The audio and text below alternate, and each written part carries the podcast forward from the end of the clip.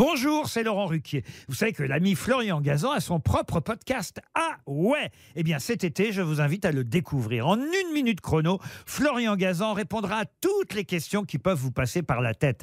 Grâce à ce podcast, vous aurez bientôt des anecdotes incroyables à partager. Mais attention de ne pas prendre la grosse tête.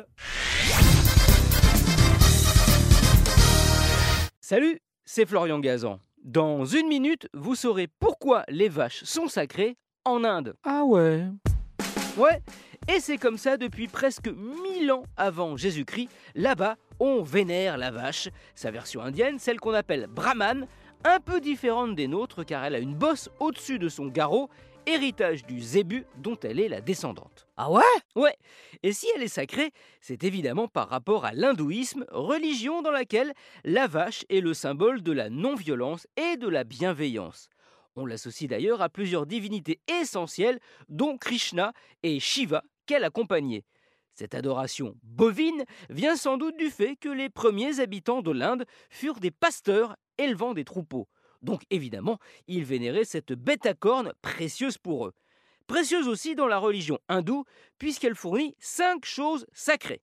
Le lait et ses dérivés, le lait fermenté ainsi que le beurre, mais aussi la bouse, qui, une fois séchée, sert de combustible, et l'urine aux vertus médicinales pour les hindous.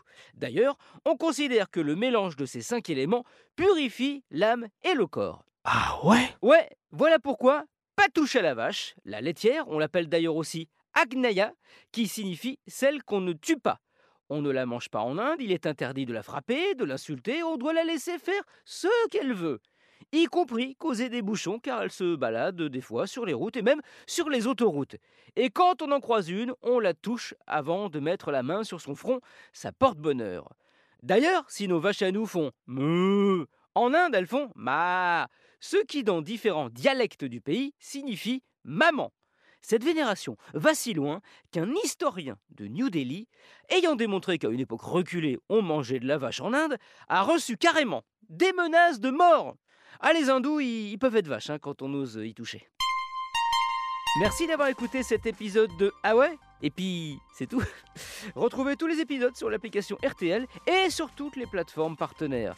N'hésitez pas à nous mettre plein d'étoiles et à vous abonner. A très vite